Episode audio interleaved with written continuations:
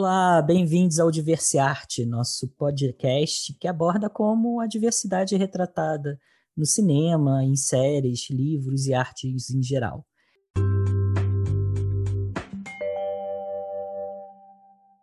No episódio de hoje, a gente vai conversar com a Natália Lima e com a Bruna Rossi, que são uh, duas mulheres lésbicas em celebração ao Dia do Orgulho Lésbico e do Dia Nacional da Visibilidade Lésbica, duas datas importantes do mês de agosto. E eu vou começar pedindo para vocês se apresentarem, contando um pouquinho da experiência de vocês, do que vocês fazem. E aí depois a gente dá esse pontapé aí para conversa, uma conversa mais aberta. A gente está testando cada vez mais um formato flexível, um formato aberto em que cada um possa contribuir com as suas especialidades e com seus conhecimentos.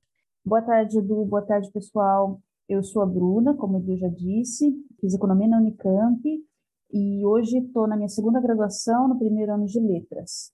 Tenho 31 anos e sou lésbica. Estou fora do armário já tem alguns anos aí, poucos até, acho que uns quatro anos. E nesses quatro anos já colhi algumas experiências, já pensei e refleti bastante sobre o que é ser lésbica e quero contribuir aqui para a discussão com vocês enriquecer aqui esse debate em companhia do Edu e da Natália também. Me chamo Natália Carlos Lima, meus pronomes são femininos. Eu tenho 21 anos, sou estudante de letras na PFLASH USP. Também sou pesquisadora em literatura em gênero e em feminismo e participo de diversos coletivos. Eu sou, sou mulher LGBT, lésbica, trans, que me deu uma vivência um pouquinho diferente do que normalmente se vemos por aí. Obrigada pelo convite do Instituto de Diversidade Obrigado pela presença da Bruna também. Ótimo. É um prazer ter vocês aqui. Natália, a gente se conheceu num grupo de estudos, né, que estuda feminismo e vivências queer, e é um grupo muito interessante. Eu me lembro que nas primeiras aulas a gente falou sobre essa essa origem, né, da palavra lésbica. Se você pudesse contar um pouquinho sobre de onde vem essa palavra lésbica e, e outras vivências também com outras palavras que outros estudos decoloniais têm trazido e têm contribuído. Quando a gente pensa lésbico, desmembrar a palavra, o lésbico vem da ilha de Lesbos, que é do grego, do Safo, da Safo, da poeta Safo. Tanto que tem muita gente que usa como sinônimo de lésbico sáfico. Uhum. Só que isso. Tanto que é tem uma das bandeiras lésbicas que é, o, que é roxa, com um triângulozinho no meio, e o machado de Artemis no meio. Que ela toma justamente essa tradição grega. Uhum. Só que se a gente parar para pensar, isso é uma tradição muito colonizada, né? Uma tradição branca, europeia. Porque tem a ver o Brasil, a América Latina, no século XXI, com uma poeta grega, que nem era lésbica. Então, mais contemporaneamente, a gente começou a questionar muito. Ah, o que é lésbico? Como que... Como assim? Até a própria questão de gênero, né? Tipo, o lésbico, homossexual, é sempre aquela questão de, tipo, ah, homem, mulher, mulher, mulher, binarismos. Só que com o avanço de questões não binárias, de gênero fluido, fica um pouco confusa essa prática lésbica. E muitas autoras, como por exemplo Audre Lorde, começaram a questionar, pera, lesbos vem de safo, coisa branca, mas e eu que sou uma mulher negra, no caso da Audre Lorde? Não é minha tradição. Eu não sou lésbica, eu sou zama. Apesar que pra gente friamente assim materialísticas são mulheres que se amam, mas não são exatamente. Quando eu falo lésbica, eu trago toda essa tradição comigo, trato a questão do próprio penarismo comigo. Uhum. E a, essas mulheres se reivindicam justamente isso. Não, pera, é isso que me representa? É isso que eu sou? É. Eu estava assistindo há alguns dias, algumas semanas já, uma palestra da Helena Vieira que ela estava falando da Sayak Valença. E a Sayak Valença fala do sujeito indríago, que é esse sujeito hipermasculinizado dentro dessa necropolítica, né, de, especialmente lá no caso do México, né, no fronteiro do México com os Estados Unidos, que é uma região extremamente violenta. Né, e aí fala desse sujeito indríaco, que é um sujeito violento, que é um sujeito às margens do, do sistema capitalista e que, ao mesmo tempo, subjuga né? Pessoas queer subjuga mulheres. Então é, é, muito interessante a gente ver também né, essa busca. Né? Vocês são duas pessoas de letras, então eu acho muito bacana essa busca pelas origens das palavras, entender, ressignificar e trazer, às vezes, né, de uma forma antropofágica, porque o Endríago é uma figura mitológica da mitologia grega e ela trouxe para esse novo contexto essa apropriação e reapropriação que é algo que é muito presente na nossa comunidade. E também essas outras vivências, o tomboy, a lésbica butch, imagino que tem mais outras palavras aí que eu talvez nem conheça, né? Então, se vocês puderem é, também trazer. Caminhoneira um... em português, né? É, a caminhoneira em português, né? E isso também é muito rico, né? Porque a gente começa a cruzar, né? Como você, como você trouxe, né? A questão da sexualidade com a questão da interseccionar a sexualidade com a identidade de gênero, com a expressão de gênero. E, e isso é muito importante, eu acho, para dar essa visibilidade para outros corpos como que o cinema ele tem representado essas lésbicas. Eu me lembro que na conversa inicial que a gente trouxe, né, Natália, você trouxe, nossa, mas será que o cinema ele está trazendo esses outros corpos também, os corpos trans, os corpos negros, os corpos latinos, corpos com deficiência, corpos com mais volume, corpos idosos? Como é que isso contribuiu para vocês se identificarem ou não se identificarem dentro dessas vivências? Para iniciar minha resposta, eu diria o seguinte: qualquer pessoa, seja ela hétero, ou homossexual, ou bi, ou qualquer coisa, ou cis, trans, não importa, para qualquer pessoa crescer e ser quem ela é, ela tem que encontrar a própria identidade e a partir daí ela consegue expandir e viver a vida, né? E por que, que eu estou trazendo essa frase tão filosófica, porque é a partir da identidade que a gente consegue ser quem a gente é. Por isso que as palavras acabam tendo um peso muito grande, né? Eu queria só dizer minha opinião que são as palavras hoje em dia que acabam sendo muito questionadas sobre o que, que elas querem de fato dizer. E, e daí isso tem muito a ver com esse, com esse debate que a Natália trouxe a respeito dessa escritora que traz esse novo adjetivo, né, zama, é, isso sim é válido e a pessoa, o importante é que a pessoa se identifique com, a, com o termo. Então, se ela quer, não quer dizer lésbica, não quer dizer sáfica, tudo bem, então pode falar zama, não tem problema. A gente, inclusive, tem que abrir esse espaço cada vez mais para o uso dessas palavras corretas, até porque hoje a gente está dando muito valor né, aos pronomes poucos meses atrás, a gente não via tanto esforço das pessoas falando, ó, oh, meus pronomes são ela dela, ou ele dele, ou enfim, pronomes neutros. Mas então, voltando à sua pergunta, eu diria que, olha, na minha infância, não me lembro muito assim de filmes, séries com personagens de mulheres lésbicas assim. O meu crush ele ia mais em direção às héteros mesmo, que é meio frustrante. É, eu, eu me lembrei da Xena, Princesa Guerreira, mas eu vou confessar que quando eu era criança e assistia, eu não me tocava que ela pudesse ser lésbica, que aquela moça loira lá era uma namorada dela. Eu não me tocava, eu acho que era muito ligeira, muito infantil mesmo. Mas, de qualquer forma, ampliando esse debate, a Xena tinha essa imagem de uma mulher guerreira, né? Não era qualquer coisa. Eu lembro que na, no mesmo horário, lá né, na TV, passava um seriado do, do Arnold Schwarzenegger como um guerreiro, sei lá qual, não me lembro o nome. Então era bacana ter assim, um seriado de um homem guerreiro, mas também de uma mulher guerreira.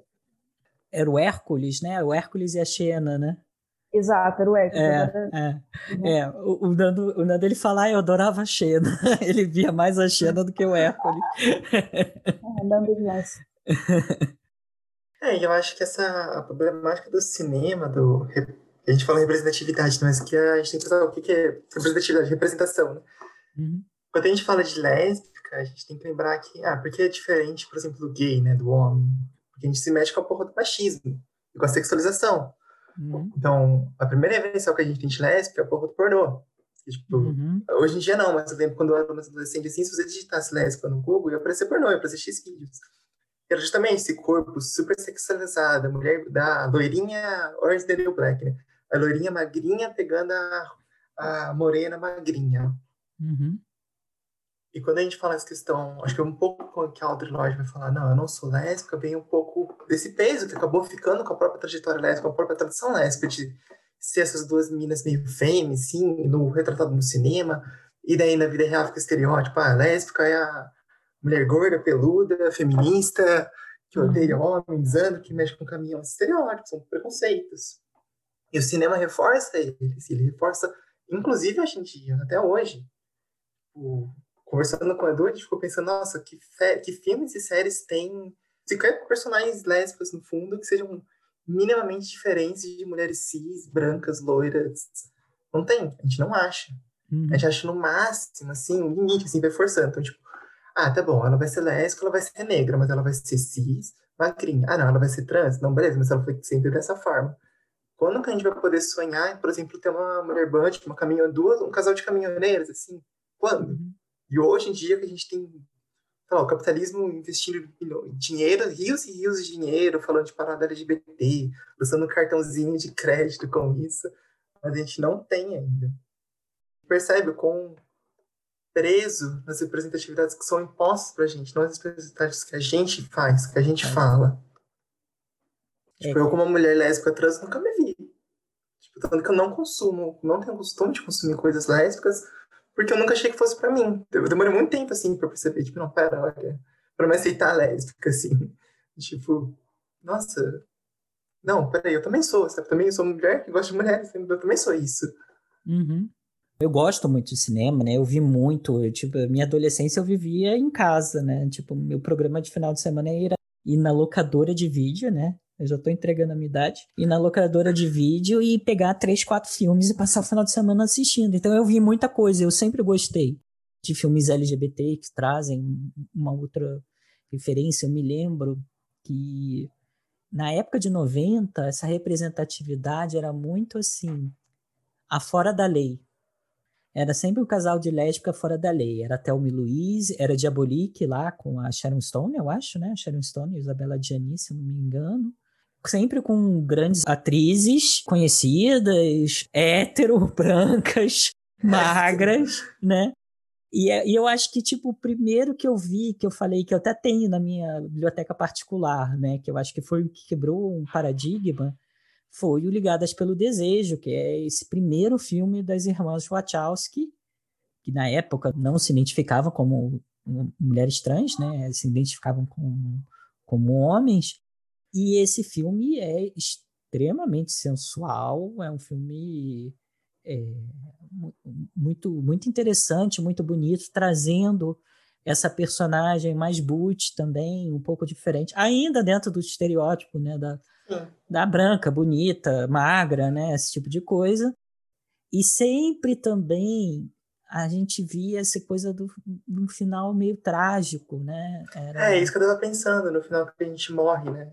É. Tipo, quantas vezes a gente viu, sei lá, quantas vezes a gente viu coisa LGBT, LGBT falando não, que alguém não morre, alguém não é espancado no final. Exato. Um, um dos motivos que eu não assisti é que não tinha muito gatilho, gente. Você vai assistir, seu parceiro é espancado, você vai acabar sozinha? Como assim? Exatamente. Acho que volta naquela tópica, assim, de tipo, ah, que corpos podem amar, né? Acho que eu já ouvi muito isso na questão do ativismo trans, que, tipo, ah, mulheres trans não podem amar. Porque o corpo. Porque as mulheres trans não são nem héteras, nem lésbicas, porque elas não elas não podem amar, elas não são feitas para amar, elas são feitas para que o homem vá lá transe com elas porque elas são prostitutas de rua e depois mata, tipo, arranca o coração e mata. É. Elas não têm o direito de amar. E quando a gente vem avançando, a gente percebe que também as mulheres negras não podem, as mulheres que fogem da feminilidade não podem, as lésbicas não podem, as trans não podem, quase ninguém pode. É, é. O Ligadas pelo Desejo é um filme que é super desconhecido, né?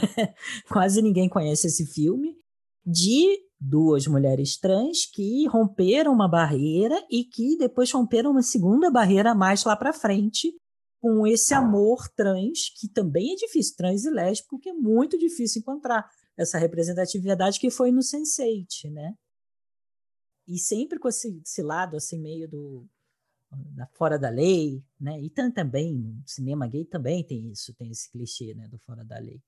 Mas eu acho que no, no lésbico ainda tem mais, né? E a gente ainda vê até hoje, né? O Killing Eve, o Orange is the New Black, que eu acho que foi a primeira também, a primeira série que trouxe essa diversidade de vivências lésbicas, interraciais, homens trans com mulheres, né? Mas realmente a gente começa a realmente ver mulheres trans lésbicas, e é tipo assim, a gente revirou né, a, a, a, cachola, né, Natália, procurando achar. E, e, eu acho, eu posso estar enganado, né, mas eu acho que a primeira que a gente vê realmente, essa primeira representatividade é no Sense8. É, eu também acho. É, e eu lembro que para mim, trazendo um pouco de experiência pessoal, nem tanto teoria, tá? a junção trans lésbicas era uma chave, eram duas chaves muito estranhas. Primeiro, para você ser lésbica, você pelo conceito, obrigatoriamente tem que ser mulher, ou seja, tipo, te valida, me validava no início, tipo, ah, sou lésbica, então me valida. Hum. Só que, na nossa sociedade preconceituosa, lesbofóbica, se você gosta de mulher, você é um homem. Uhum. Então, se você se for uma mulher que gosta de mulher, você na verdade não é uma mulher, você é um homem. Uhum. Então fica dando, dando um pouco curso e curto, porque se eu fosse uma mulher trans, ser lésbica me validava por ser mulher, mas me desvalidava. Porque dizer, tipo, não, na verdade você não é um homem, na, verdade você não é uma mulher, você é um homem disfarçado de mulher que está querendo pegar a mulher, tipo, porque daí ficava um pouco curto se curto, assim. Foi experiência pessoal, depois eu vi, não, grande bobagem, mas foi uma coisa que eu pensei, tipo, nossa, que coisa doida, né? Como as coisas são esquizofrênicas e esses preconceitos que se misturam, né? E como é que foi essa experiência para você de se descobrir como lésbica e trans? O que, que veio antes? Como é que é esse processo? Por que, que eu estou falando isso? Recentemente teve uma, uma reportagem do marido do Davi Miranda, o. Ai, Glenn Greenwald. O Greenwald, é. Que ele escreveu né, uma, uma reportagem bem desinformada, eu diria, falando. Ah, né, que... Ele falou que as mulheres estão preferindo se as mulheres lésbicas estão preferindo ser trans do que ser lésbica, é isso? Alguma isso, assim? exatamente, exatamente, né? Como é que foi esse processo para você, Natália? Como é que, tipo, obviamente, Glenn Green não, não entendeu nada, né? E, mandou super mal. Mas é, como é que foi essa experiência para você? É, mas tem mesmo isso, desculpa, desculpa, um pouco antes de para questão, mas tem mesmo isso da, da mulher, do homem trans e da lésbica são limites muito que confundiram muito. Tipo, eu lembro daquele capítulo da Simone no segundo sexo, das lésbicas, que é um capítulo pavoroso, pavoroso. Que bom que esse capítulo foi esquecido. Que é tipo um show de transfobia, um show de transfobia. Que ela tem um. Tem uma ceninha que ela fala, tem esse diálogo que tem uma mulher falando: Não, eu sou um homem, eu sou um homem, eu sou um homem. Quando a gente vê assim, é um homem trans, a gente lê que é um homem trans. E Simone fica, coitada, ela tá tão dominada pelo patriarcado que ela esquece perdeu a feminilidade dela. Hum. E, tipo, a Simone de Beauvoir, sabe? Que é, tipo, uma das maiores. Sim, o tempo avançou. É difícil condenar a Simone, porque o pensamento dela era de outra época. Mas é um pouco isso, né? Fica essa marca, assim, essa guerra entre lésbicas como assim, cis e o mundo trans. E, ao mesmo tempo, tem também essa coisa no cinema, e que eu acho positiva, de certa forma, é, é, é meio ambíguo, né? É, é de você trazer esses romances de época, Aí tem essa representatividade do homem trans no relacionamento heterossexual. É, mas não é exata, é, continua sendo um relacionamento heterossexual, né? O Albert Nobbs, essa série agora de Gentleman Jack. É um debate bem amplo, né? E acho que se a gente conseguisse trazer mais 20 convidados aqui para essa roda, seria mais rico. Mas, assim, eu, o que eu vejo, né, tanto da minha experiência quanto de pessoas LGBTQIA+, ao meu redor, é que o processo de sair do armário não é fácil, não é simples, não é preto no branco. Muitas vezes os nossos amigos falam, ah, sabia que você era X, Y, Z. Só que para a gente saber isso é difícil, é doloroso, sabe? Normalmente a gente não quer ser X, Y, Z. Por quê? Porque quem é X, Y, Z dessa sociedade se pode. Uhum. É, tem preconceito. Se é trans, tem risco de morrer, gente. Não é fácil ser trans no Brasil, sabe? a expectativa de vida não passa dos 30, 30 e poucos anos. Que porra é essa? Então, uhum. a gente não quer ser LGBTQIA+, num primeiro momento. E por isso agrava a dificuldade de sair do armário. Essa é a minha opinião, tá? Podem discordar. Agora, óbvio que a gente sente orgulho de ser quem a gente é, porque é, porque é quem a gente é, independente do que o outro, a outra pessoa acha, Independente do, de qualquer desafio que exista por aí, poxa, a gente tem, vai ter que ser quem a gente é e se o outro não está acostumado com a nossa presença, com a nossa, com o nosso jeito de ser, ele que evolua. Inclusive, eu, eu vejo o movimento de evolução assim. É, a respeito de sair do armário, eu acho que produções de audiovisual são muito enriquecedoras, porque a pessoa que está dentro da mar, ela olha aquilo ali na TV, ela fala, nossa, isso é possível, caramba, eu não sou louco. Mais especificamente falando sobre essa questão da mulher lésbica, se perguntar, poxa, será que eu sou um homem trans, uma mulher lésbica? Que eu era uma, uma mulher hétero, eu pensava, nossa, mas eu gosto de mulher. Daí eu falei, tá, será que eu subi? É, eu acho que eu subi. Daí eu fiquei um tempo sendo bi, pegando homem e mulher. Daí eu percebi que eu gostava de pegar muito mais mulher do que homem. Tipo, ficar muito mais com mulher do que homem. Eu pensava, caramba, será que eu sou lésbica? É, eu sou lésbica. Daí, conforme eu fui dando esses passinhos na régua da LGBTQIA+, uhum. eu cheguei no próximo passinho, né? Que era perguntar, será que eu sou trans? Daí eu falei, ah, não. O Glenn Greenwald, ele, sei lá, eu nem li essa reportagem dele aí, mas eu acho que ele foi muito racional de uma forma que não existe da realidade. Você ser humano está cheio de emoção, sentimento, sabe? É uma coisa que não é lógica, não é matematizada. Um mais um não é uhum. igual a dois na razão humana. E digo mais, se tem mais mulher lésbica que vê vantagem em ser trans, ela vai virar um homem trans, não porque tem vantagem, mas porque ela se sente assim e, e quer ser ele. Pronto. Essa fala dele é realmente infeliz, porque bota todo mundo no mesmo saco e fala que é, uma, que é um movimento padrão, assim, que não é. É, eu acho que eles consideram a própria questão. Ah, eu sou bi, sou, não sou bi, sou lésbica, não sou, não sou, sou lésbica, não sou, sou trans, não sou. Eu acho que isso é a coisa rica que a gente tem no nosso tempo. É a noção que é um processo, né? Vamos dizer, tipo, a saída do armário, né? Que tem muitas pessoas não LGBT, essa noção, já perguntam pra mim, ah, como foi sair do armário? Tipo, aí eu cuidei com uma aula sagrada, eu falei, não, beleza, eu sou viada. não, não é assim, gente, é um processo. Ah, até mesmo a gente fala, ah, eu sou lésbica, mas na verdade, acho que a Butler que fala isso, né? Eu estou lésbica. Porque exatamente, a gente vai mudando, a gente vai mudando. E não só isso, questão da sexualidade, mas de tudo. O gênero, se gênero é uma performance, se gênero é social, a gente vai variando durante o dia. Uhum. Uma costura meio tosca, assim, mas, tipo, sei lá, tem dias que eu quero usar, sei lá, shortinho, camiseta de punk, de banda punk, e foda-se, sem maquiagem, sem bosta nenhuma. E foda, eu não fico pensando, tipo, ah, eu sou mais masculino, estou mais band, estou mais feminino. Não, só estou naquele momento. E tem momentos que eu quero usar uma sainha, que eu quero usar isso daqui. Então a gente tem que pensar um pouco nessa fluidez natural e humana também. Eu acho que isso que é muito rico. Você perguntou, ah, que nem a Bruna falou, tipo, ah, eu sou lésbica, eu sou bi. Não, não sou eu demorei para entender esses nomes. Esses nomes eles são muito fixos, né? Esses nomes uhum. são muito, tipo, ah, essa é uma mulher trans, é isso. Se é uma mulher lésbica, é isso. A lesão, acho que isso sempre vai ter um problema, esses nomes sempre vão ter muitos problemas, porque a vida não é assim, a gente não é assim. E a gente vai se mudando. Então, para mim era meio, sei lá, eu lembro que no início eu sabia que era mina, eu me sentia lésbica antes mesmo de saber que porra era trans. Eu, tipo, eu nasci no interior de São Paulo, assim, então tipo, não tinha esses nomes, assim. Então eu ficava tipo, ah, sou uma mulher, mas não sabia direito como era. E daí só depois de muito tempo, assim. Mas eu fico pensando, tá, mas. Então eu reescrevo minha história para forçar dizer, tipo, ah, não. Todo período que eu me. Todo período que eu não me sentia, que eu duvidava que era lésbica, era só, assim, sei lá, uma heterocompulsória. Não, não necessariamente. É só. Era outro momento, era outro estado da nossa vida. Uhum. Ah, todo mundo tem que fazer, uma reflexão todo mundo tem que fazer. Acho que o maior mérito do feminismo hoje é essa questão de todo mundo reflita sobre o seu gênero, todo mundo reflita sobre sua sexualidade. Questiona de tempo em tempo, esse tipo, ah, eu gosto disso? Não, não gosto disso. Não, por que eu não gosto disso, sabe? Processo meio auto-descoberta, né?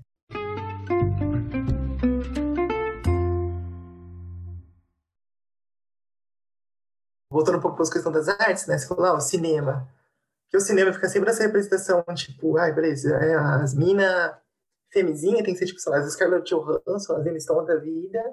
Uhum. Por que só fica nisso não sai? Porque o cinema é uma, é uma arte extremamente burguesa, mas é uma arte extremamente cara.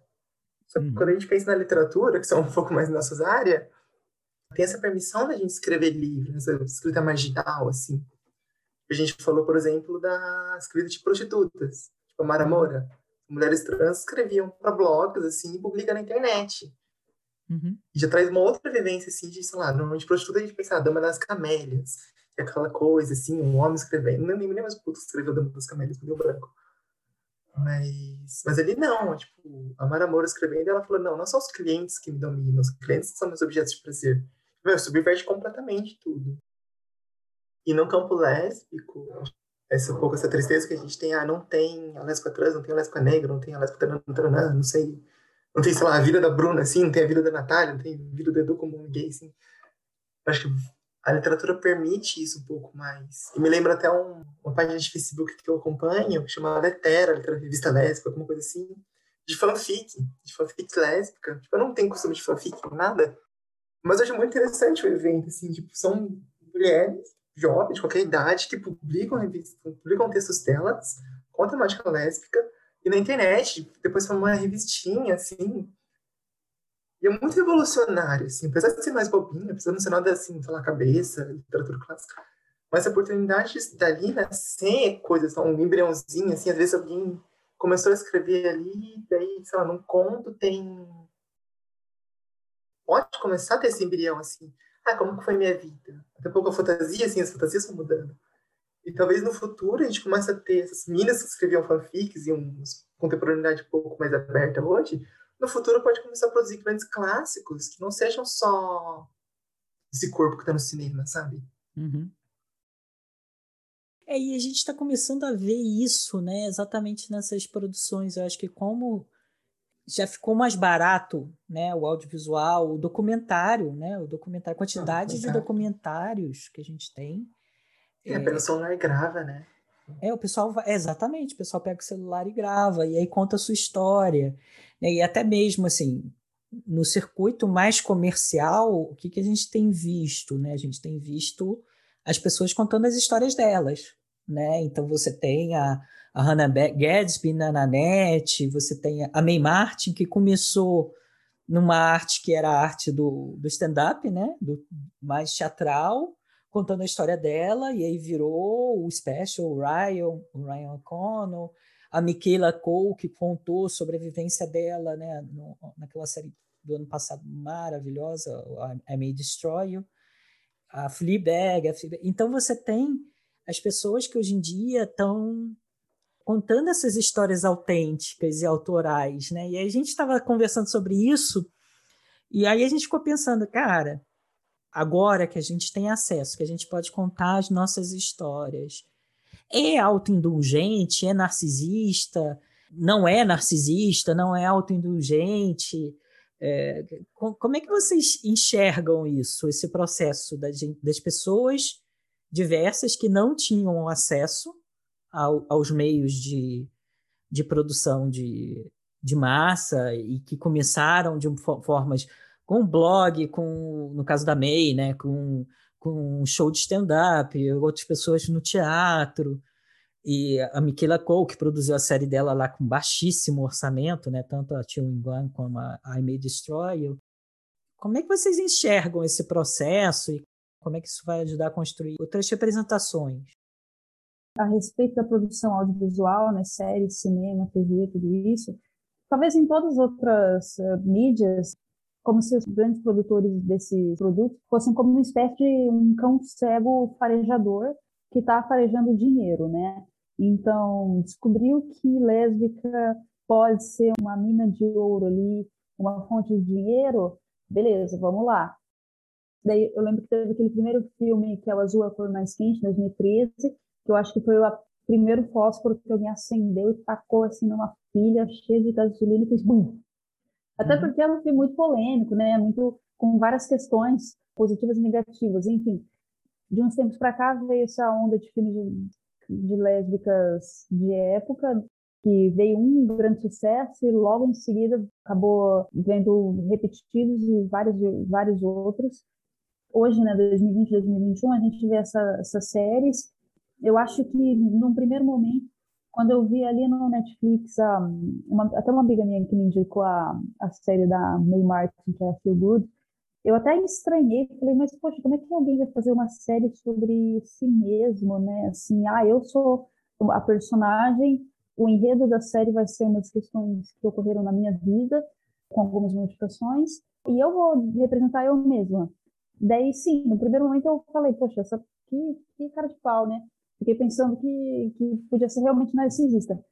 Depois eu lembrei de tantos homens branco hétero que vieram antes e fizeram exatamente a mesma coisa. Uhum. É, o próprio Woody Allen também começou como um cara de, de stand-up. Ele também fez. Depois ele foi para algumas peças na Broadway. E depois que ele foi para o cinema, sabe? E hoje, se você pega qualquer, qualquer filme dele, mesmo os mais recentes, você vê que ele é sempre aquele personagem que não chama o Woody Allen, mas é bem parecido com ele. Na nossa reunião prévia, eu comentei também do François Truffaut, que criou o alter ego dele, que é o Antoine Duhamel, que aparece naquela série de filmes lá, onde o ator vai crescendo conforme os filmes vão passando e ele acaba sendo ali uma imagem do próprio François Truffaut. Então, hoje, se tem a May Martin, se tem qualquer outra atriz, pessoa, enfim, que quer, que quer começar escrevendo um blog, um livro, um enredo ali, alguma, alguma trama, e depois ir para a TV, ir para uma série, para o cinema, para falar dela mesma, cara, tem mais aqui mesmo, sabe? Bota um pouco no trombone e faz. E produz aí, ah, mas eu quero fazer, falar de mim. Manda ver, meu. Todo mundo já fez isso. Por que mulher não binária, ou lésbica, ou trans, ou só mulher cis, hétero, ou padrão, não, não pode? Faz, vai lá e faz. Eu, eu acho que tem mais o que fazer mesmo. É, eu acho que o debate é bem isso que o Bruno levantou, tipo, o que é universal, né? Quando o homem vai lá e escreve, ele faz a... É, qualquer coisa que gente romance, não, não tem a mágica, Jovem qualquer essas porra assim, que tem sofrer, romantismo inteiro, assim, esse sofrimento do homem que se apaixona pela mulher, que não, não é autobiográfico, mas enfim, é sempre é a narrativa deles, é a narrativa do europeu, branco, cis, hétero, né? e é a narrativa deles, e vêm pra gente como sendo o romance existencialista que fala da alma de todos. Mas daí quando a gente faz, vira individual, né? Tipo, até mesmo nossas lutas, né? Você que nem falei sobre coletivo, e eu já vi, assim, presenciei isso acontecendo de virarem para a galera do movimento negro para falar, ah, se são pautas individuais, alguma coisa assim. Tipo, um marxista xingando o coletivo negro, falando que eles só cuidavam da área deles, e que, na verdade, os marxistas que eram os verdadeiros revolucionários. Fiquei, cala a boca, tá um puta playboy, porra, nunca trabalhei em faca, se foder. Os caras estão lutando pela coisa deles. Eu acho que até um pouco além disso, tipo, não é autobiográfico. Quer dizer, autobiográfico, mas, primeiro, passa primeiro pela questão da ficção. Tipo, colocou no papel, obrigatoriamente virou ficção, e eu acredito um pouco, meio filosofia, assim, que esses livros individuais, na verdade, também são universais. São universais de nós, assim, de nós mulheres, de nós LGBT, de nós marginalizados. Tudo bem que às vezes você vai olhar o nós, é complicado, porque uma pessoa branca não vai ter a mesma ferida que uma pessoa negra, óbvio, mas vai aprender com aquela ferida. Mas a questão que a gente falou do bilhões de lésbicas, peraí, eu não sou as violências que eu vou sofrer e as violências que, o Bruno vai sofrer é lesbofobia. A gente pode sofrer essas violências muito parecidas, assim. Só que as formas como elas são muito diferentes. Você pode te perguntar, nossa, será que a gente pode dizer que a gente é a mesma coisa, sabe? Tipo, só fixando assim, duas mulheres brancas. Será que a gente pode realmente se dizer lésbica, já que a gente teve uma vivência tão diferente? Qualquer pessoa, assim, como que a gente vai se dizer mulher, ou homem, ou ser humano, já que a gente é tão plural? E eu acredito um pouco que essas obras que vão revelando essas feridas, a gente trata elas como individuais e como essas coisas concentradas, mas o fundo dessas dores são dores sociais, hum. são dores da própria sociedade. Por exemplo, um livro que eu adoro, The Bell Jar, da Silvia Plath, que é um dos livros que eu estudo, então... Uhum. E é sobre uma jovenzinha que está nos Estados Unidos, na América 50, enfim. E o livro é totalmente é torturante de você ler, porque você vê uma menina que vai sofrendo e ela não percebe que está sendo reprimida por gênero, e ela vai ficando louca. E esse livro ele virou um boom na época dos Estados Unidos, porque a Plath tinha acabado de morrer, e depois virou um boom de novo na década de 90, por causa que, sei lá, essas coisas do punk, da Rachel Garrett, essas meninas revoltosas, resgataram esse livro como uma questão feminista. E hoje eu vejo muitas meninas, assim, com feminismo que se identificam com um livro muito forte. Eu me identifiquei com um livro muito forte. Só que, velho, não foi uma mulher cis, hétero, na América da década de 50. Por que eu me identifiquei com isso? Porque as dores são muito parecidas. A estrutura de opressão é muito parecida. Então, quando a gente pensa ah, autobiográfico narcisista, não, tá falando de. São críticas sociais, grande parte disso. São essas críticas, elas não vão vir a gente tratando de um tratado filosófico, porque não tem, a gente não tem a filosofia, não tem uma escola de filosofia antes. A gente vai achar essas feridas olhando para dentro e pensando assim, pera, o que que na minha vida, o que rolou comigo, sabe? E depois, refletindo assim, coloquei no papel, vi o que rolou comigo, aí sim que eu posso refletir, assim que eu posso refletir como sociedade em geral, assim, olhar, não, olha, pera, isso não foi só comigo, também aconteceu com minha vizinha, também aconteceu com a vizinha da minha vizinha. Acho que a potência disso é justamente essa questão. O que está acontecendo hoje, o que sempre aconteceu, como o movimento feminista avança, como o movimento de gênero, como a luta lésbica avança, é compartilhar histórias. Olhar essas histórias como sendo nossas, como algo que a gente tem que se portar. Né?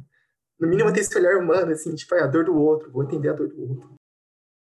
Você trouxe essa questão, né? É o social, mas o social, ele também, e é, é uma coisa que a gente tá, tá debatendo aqui bastante, ele é muito contextual, ele é muito cultural, mas ele também ele é muito cultural no tempo, né? E aí eu lembrei imediatamente, né, do Fan Home, que é uma obra que é totalmente ela ressoou tanto em mim, apesar de eu não ser uma mulher lésbica, para quem não conhece o Fan Home, é um livro da Alison Bechdel, que é uma mulher lésbica e orgulhosa da, da sexualidade dela, e ela conta a construção dessa identidade dela no, na relação com o pai, né, que é uma relação complicada, que era uma relação em que o pai era um homem gay enrustido, e tipo essa experiência também de voar um pouco mais alto da geração anterior. E é um livro ótimo, é por meio dos quadrinhos, então já muda também a forma de contar, a relação com o tempo é diferente, e ela vai meio reconstruindo essa relação com o pai como um quebra-cabeça. Então ela fica pulando entre momentos diferentes da vida e esses momentos de cumplicidade ou distanciamento com o pai. E ressoou muito comigo. Eu, eu não tenho uma relação, não tive uma relação muito produtiva com meu pai, sempre foi meio complexa.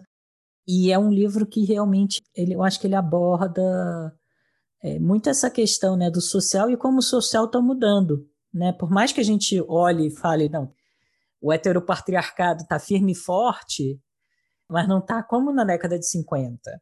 Né? E aí a gente volta para aquilo que você comentou, Bruna, do, desses filmes de época, né? que, que em algumas críticas eles falam né, desse filme de época lésbica que agora está super famoso, muitos de escritoras como Colette e de uma certa forma ele está passando uma mensagem de nossa, olha como era terrível naquela época, hoje em dia é, a sociedade aceita, você vai ser bem acolhida como uma mulher lésbica ou como uma mulher com expressão de gênero, no caso do Albert Nobbs, do Gentleman Jack, né? Uma expressão de gênero diferente da esperada pela cisnormatividade. E aí eu fico pensando, né, como é que hoje em dia esse acesso a novas obras mais autorais, como é que ele também dialoga com essa essa evolução e não evolução dos tempos ao mesmo tempo, né? De um lado, a gente está avançando e do outro lado a gente não está. É, você trouxe vários pontos aí do. Antes de eu comentar a minha opinião sobre essa coisa dos filmes de época, a produção de uma pessoa, é, a obra dessa pessoa, seja ela qual for, pode ser um quadrinho, pode ser um livro, pode ser um filme, uma música, ela transcende muitas vezes quem essa pessoa é para dizer algo que essa pessoa sente.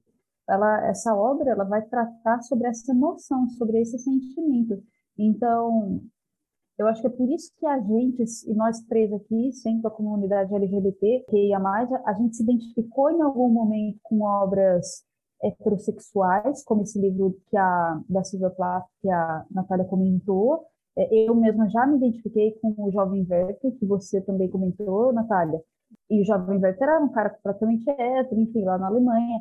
É, então, por que teve essa conexão, essa identidade? Porque a obra transcende a emoção. E eu acho que é, é isso que a gente vem pedindo hoje, né? Assim, é, acho que a nossa comunidade, fugindo da heteronormatividade, vem, vem pedindo a voz.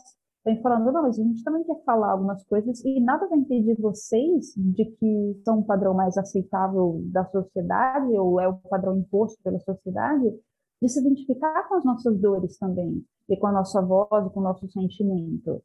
Então, é muito enriquecedor que tenha cada vez mais produções distintas de todas as pessoas, de todas as nações e todas as vivências e isso vai vai conseguir fazer com que a gente expresse mais quem a gente é. Essa é a minha visão.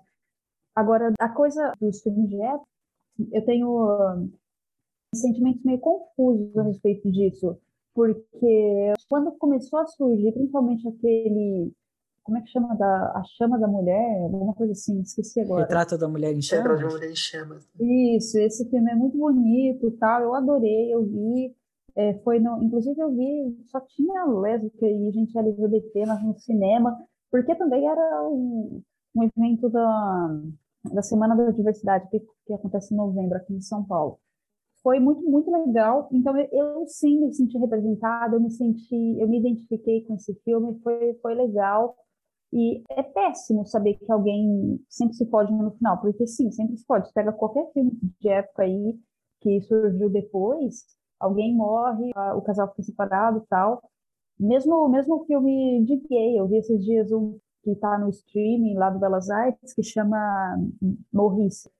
É um cara que se apaixonou pelo colega dele de faculdade, só que um decidiu seguir à frente, sendo gay, na Inglaterra, e o outro não. O outro decidiu viver uma vida barra teatro hétero e, e sofreu pra caramba nesse teatro, não né, imagino, sendo que o outro conseguiu, a duras penas, ter uma felicidade ali.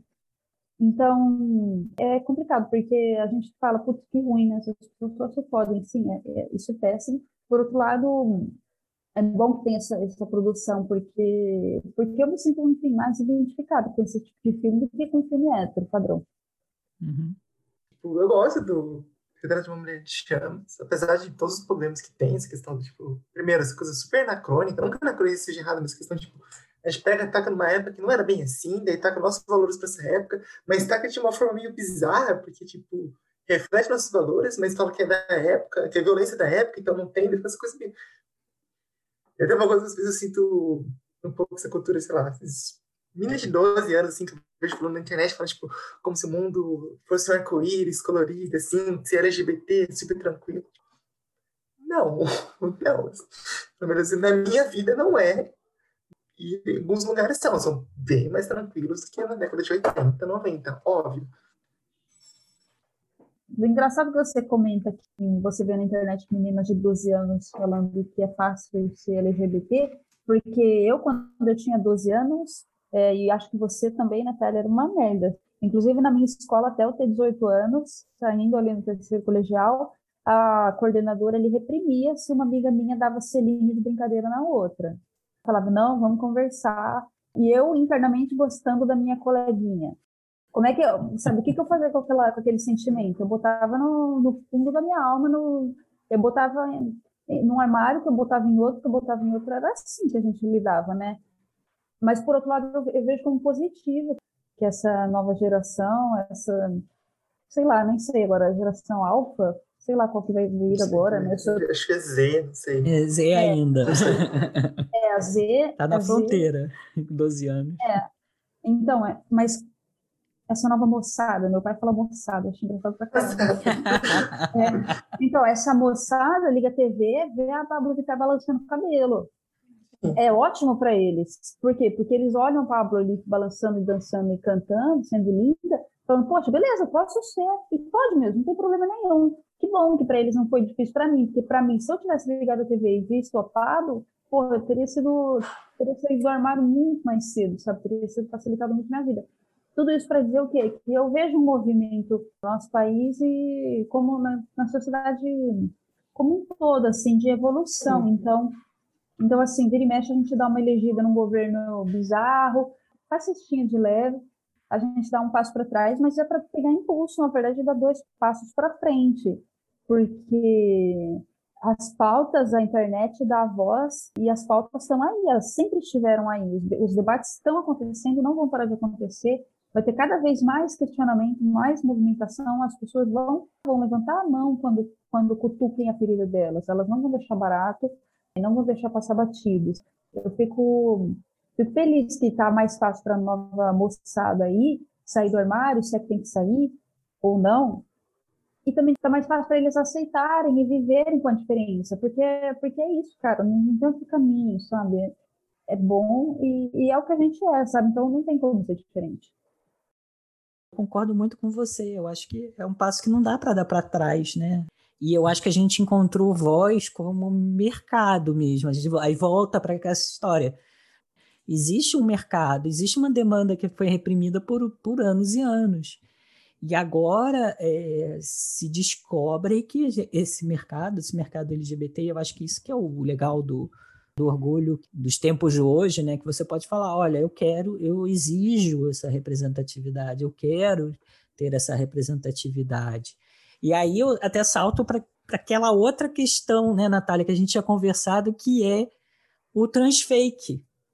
E hoje em dia tem esse movimento político, a, a Erika Hilton comentou sobre o transfake no, na entrevista dela lá na Roda Viva, e não só o trans, né, mas a, nós, como LGBTs, nós conseguimos enxergar uma obra quando ela é autêntica, né, escrita, produzida, estrelada por pessoas que têm aquela vivência de uma não autêntica, né?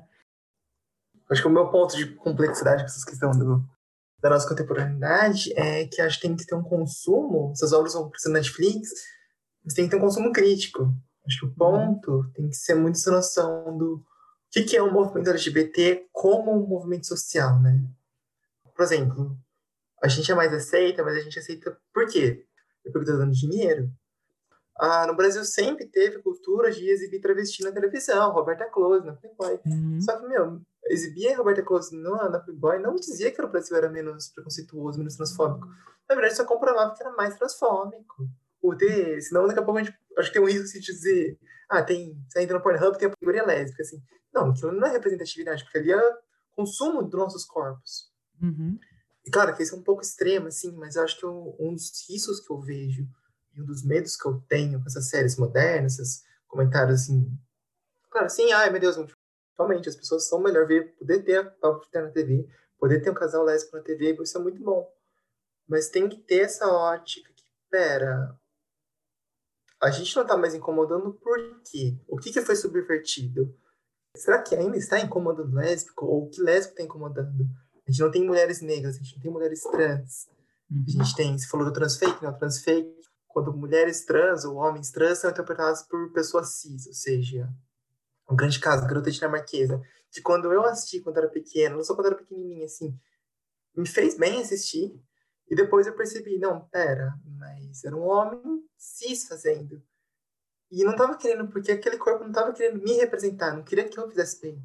Na verdade, queria lucrar em cima da minha dor, para fazer dinheiro e vender para pessoas cis, as pessoas cis pensarem, nossa, como que, é, como que é difícil a vida das viadas, né? Como que é difícil ser sapata, como que é difícil ser travesti.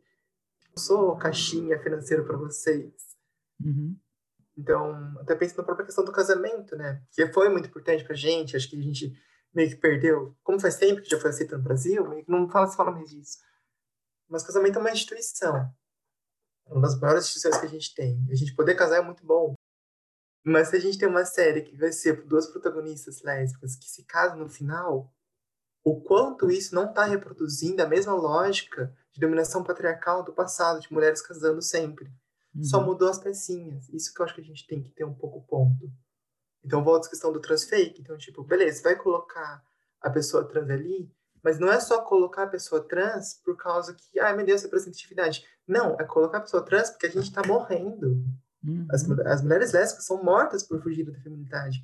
As pessoas trans são mortas por serem trans, por fugirem do padrão. As pessoas LGBT são assassinadas, torturadas, assim. Uhum. Então, a questão do colocar produções lésbicas, colocar produções LGBT, não é só para representatividade, não é só para a gente poder ver, mas para a gente ter emprego, a gente ter comida uhum. na mesa, assim. E daí, quando colocar, não vai ser simplesmente alienado. Pode ser alienado também. Coloca um pouco da, sei lá, coloca ali numa novela, chama, sei lá quem, chama fazer qualquer papelzinho. acho que se é importante, a gente tem que ter em mente a noção da crítica, a noção da. Não a realidade nua e crua, assim, porque acho que isso é uma invenção, mas.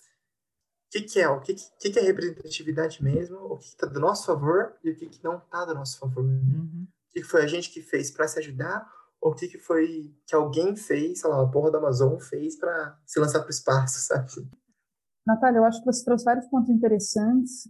Realmente importante questionar qual que é o real intuito do Pink Money, que é esse apetite pelo, por fazer lucro, fazer dinheiro em cima de questões homossexuais, LGBTQIA+, e assim como uma, primeiramente foram os gays, que foram um grande público, depois as lésbicas, agora as pessoas trans, e as outras letras estão se juntando, então o movimento e o debate está se ampliando. Acho que tem vários pontos, né? Assim, a população sempre foi diversa, só que nunca teve tanta voz quanto tem hoje. Hoje, uma das formas mais rápidas, até cruéis e justiceiras que a gente vê na internet dessa voz se expressar é o movimento, por exemplo, do cancelamento. Se algum influencer ali pisar na bola, falar alguma coisa contra a vacina, a gente está vendo a pandemia, ou falar alguma coisa homofóbica, vão jogar pedra nele. Acabou. E daí essa coisa do transfake, eu acho que, assim como a maioria das produções audiovisuais, elas vêm ali colher o mais fácil, elas vêm ali fazer o mais fácil. Qual que é o mais fácil? É mostrar alguém trans, não importa se esse trans é feito por um homem hétero, é, vamos mostrar, por quê? Porque é um dinheiro fácil. Agora, eu não acho que o telespectador é bobo, eu não acho que ele vai ficar aguentando quieto, que nem a gente aqui não tá. A gente está questionando, uhum. mas, poxa, vocês têm cara de pau, né? Vai botar logo o Ed, o Ed Redmayne lá, nem sei pronunciar o nome desse cara, como uma mulher trans. Porra, bota uma mulher trans. E a nossa voz, o nosso poder de possivelmente cancelar, vai vir como uma cobrança, vai vir como uma palavra na cabeça dos produtores, pedindo que, que os próximos filmes sejam mais criteriosos, que tenham uma seleção maior das pessoas. Uhum. Eu concordo com você, Bruno. Eu acho que agora a gente ainda está num momento em que tudo é muito novo.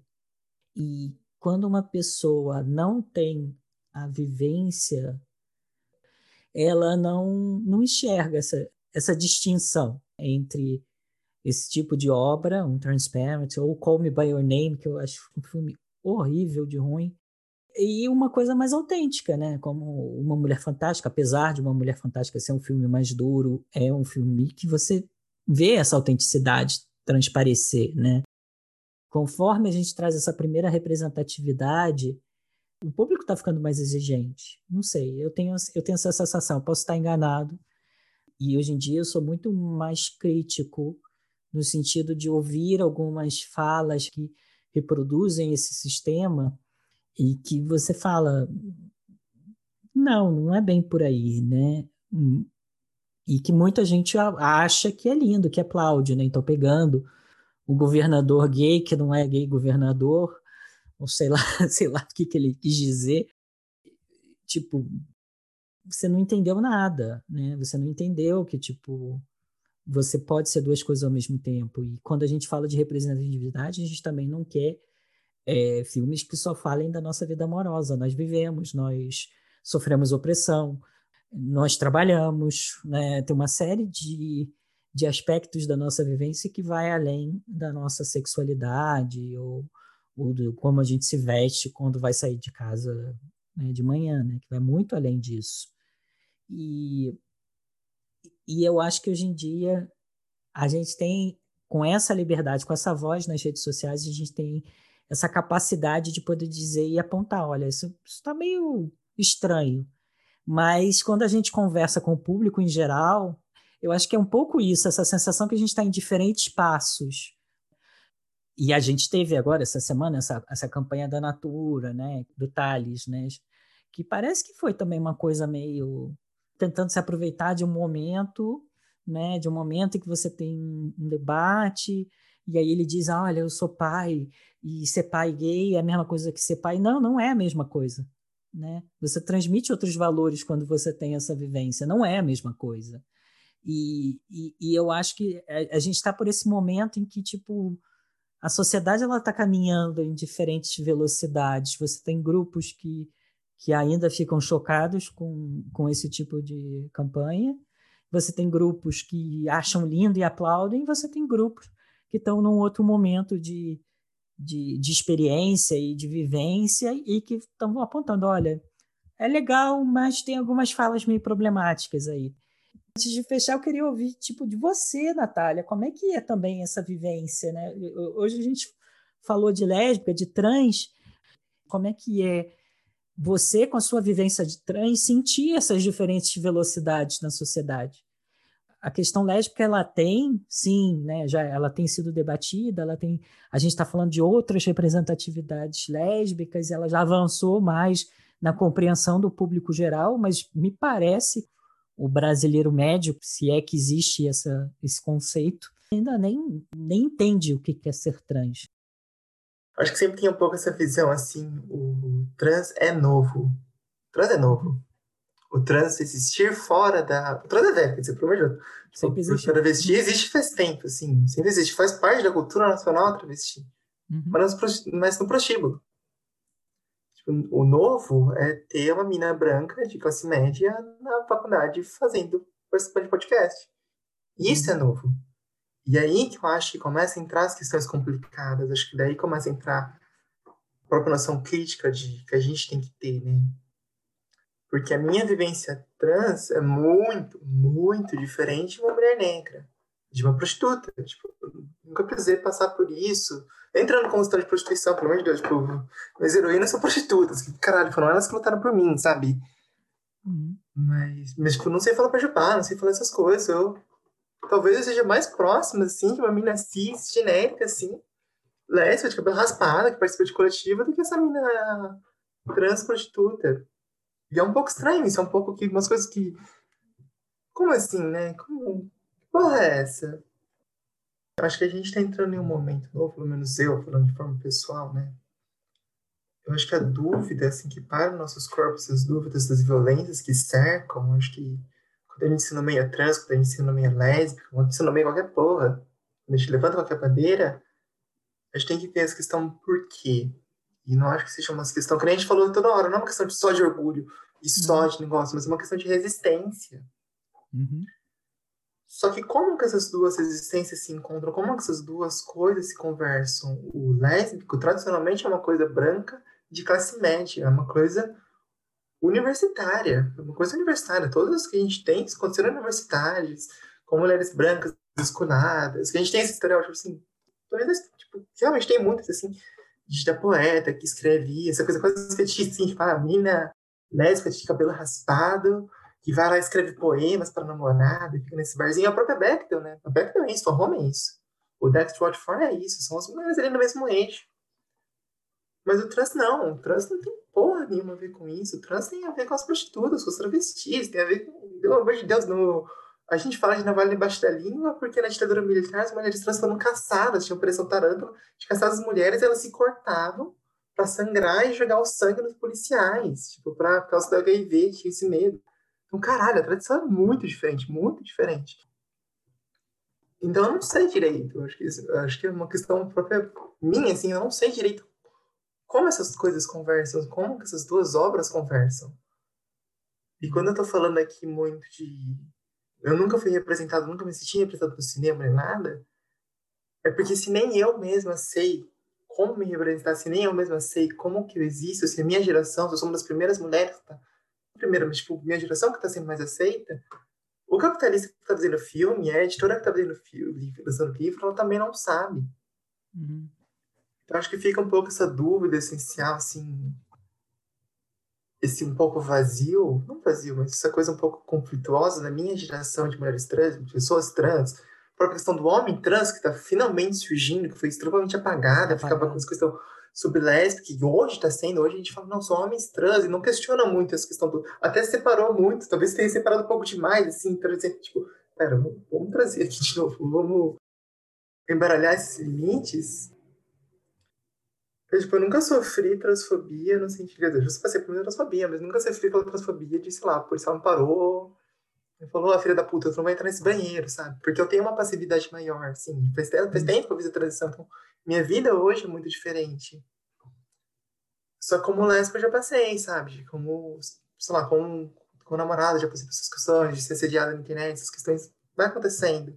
As coisas se misturam. Então é muito difícil de dizer, tipo, peraí.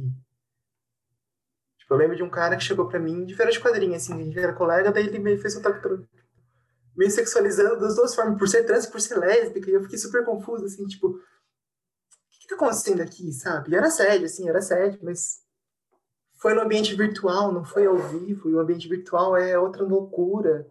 Eu vejo nos coletivos, a gente tem essa ideia de, tipo, ah, vai sofrer violência na rua.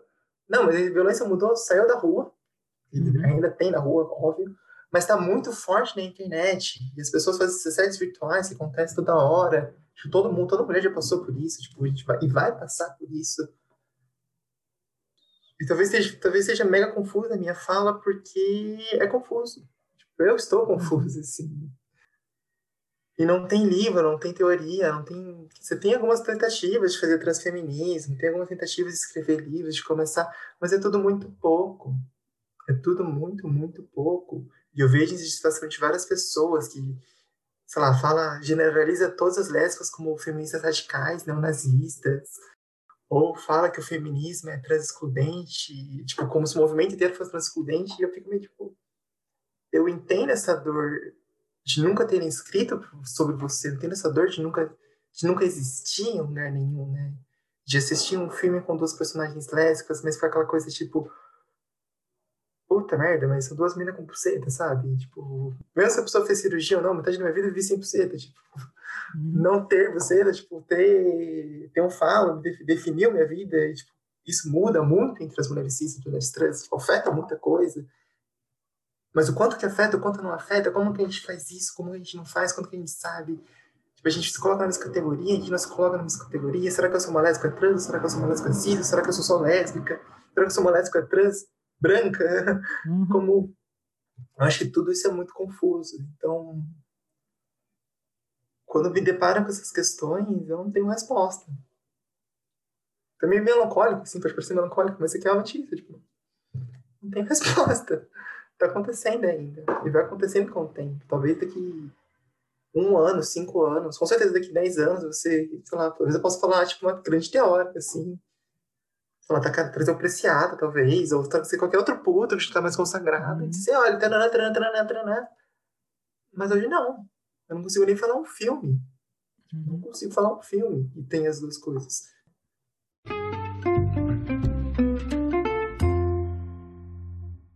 Nossa, dá para pensar muito com a fala da Natália, realmente. É importante você falar isso. Obrigada, Natália, por compartilhar essa visão com a gente, né? Porque quem não vive isso não, realmente não sabe. E eu, assim, quem sou eu na fila do pão para responder essa pergunta, né, Edu? Mas, assim, o que eu acho é que, assim, no mundo todo, né, mas falando mais do nosso país aqui, contexto Brasil mesmo, eu acho que a gente precisa muito, como pessoa, como sociedade, como família, como cidade, estado, país, governo, como empresa, como, em qualquer contexto, em qualquer, qualquer recorte que você der para a gente, eu acho que a gente precisa muito de duas coisas. A primeira coisa é entender que a nossa diversidade ela nos torna mais forte e nos enriquece. E o segundo ponto é a gente começar a ver privilégio como privilégio, não como direito privilégio é privilégio. Pode se despedir que acabou, não tem mais essa. O caminho agora é a igualdade.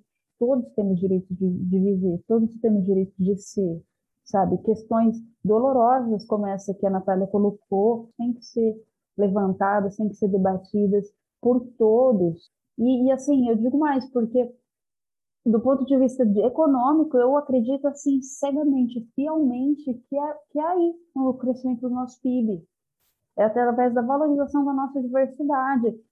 Para de brigar com quem a gente é e aceita quem a gente é. Eu vejo muito o Brasil como um país, um adolescente mimado. Sabe aquele adolescente que não aceita quem ele é, que fica, ai, mãe, me deixa, pai, bate a porta do quarto, assim, puto da vida.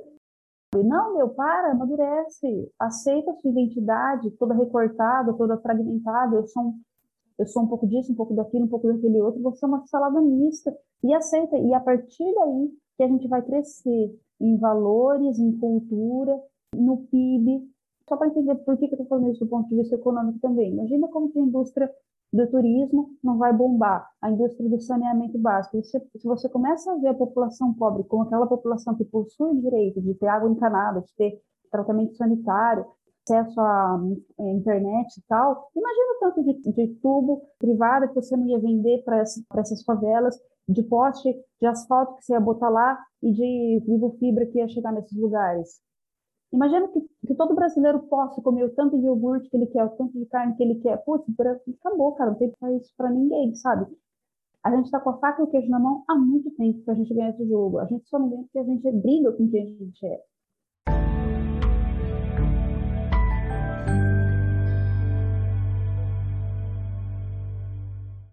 Hoje nós conversamos sobre orgulho lésbico e visibilidade lésbica, tanto de lésbicas cis e lésbicas trans.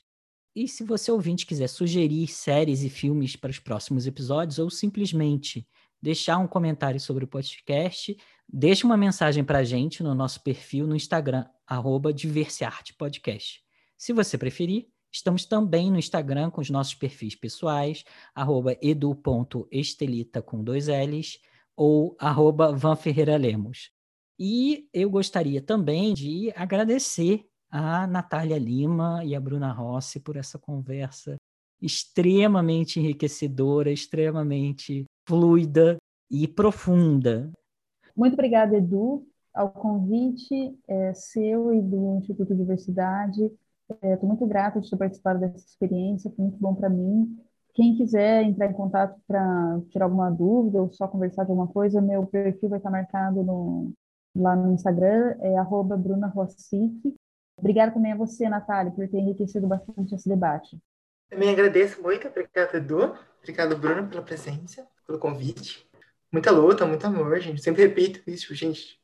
Tem que ter coragem, mas também tem que ter carinho, né? Vamos cuidar. Também um convite, se alguém quiser conversar, qualquer coisa, deixo, pedir para o Edu deixar tanto o meu contato quanto do meu coletivo, que a gente está aberto para conversar com qualquer situação que vocês precisarem, uma coletiva feminista Macabeia e também um coletivo maior de toda a universidade, que é União dos Coletivos Feministas da USP.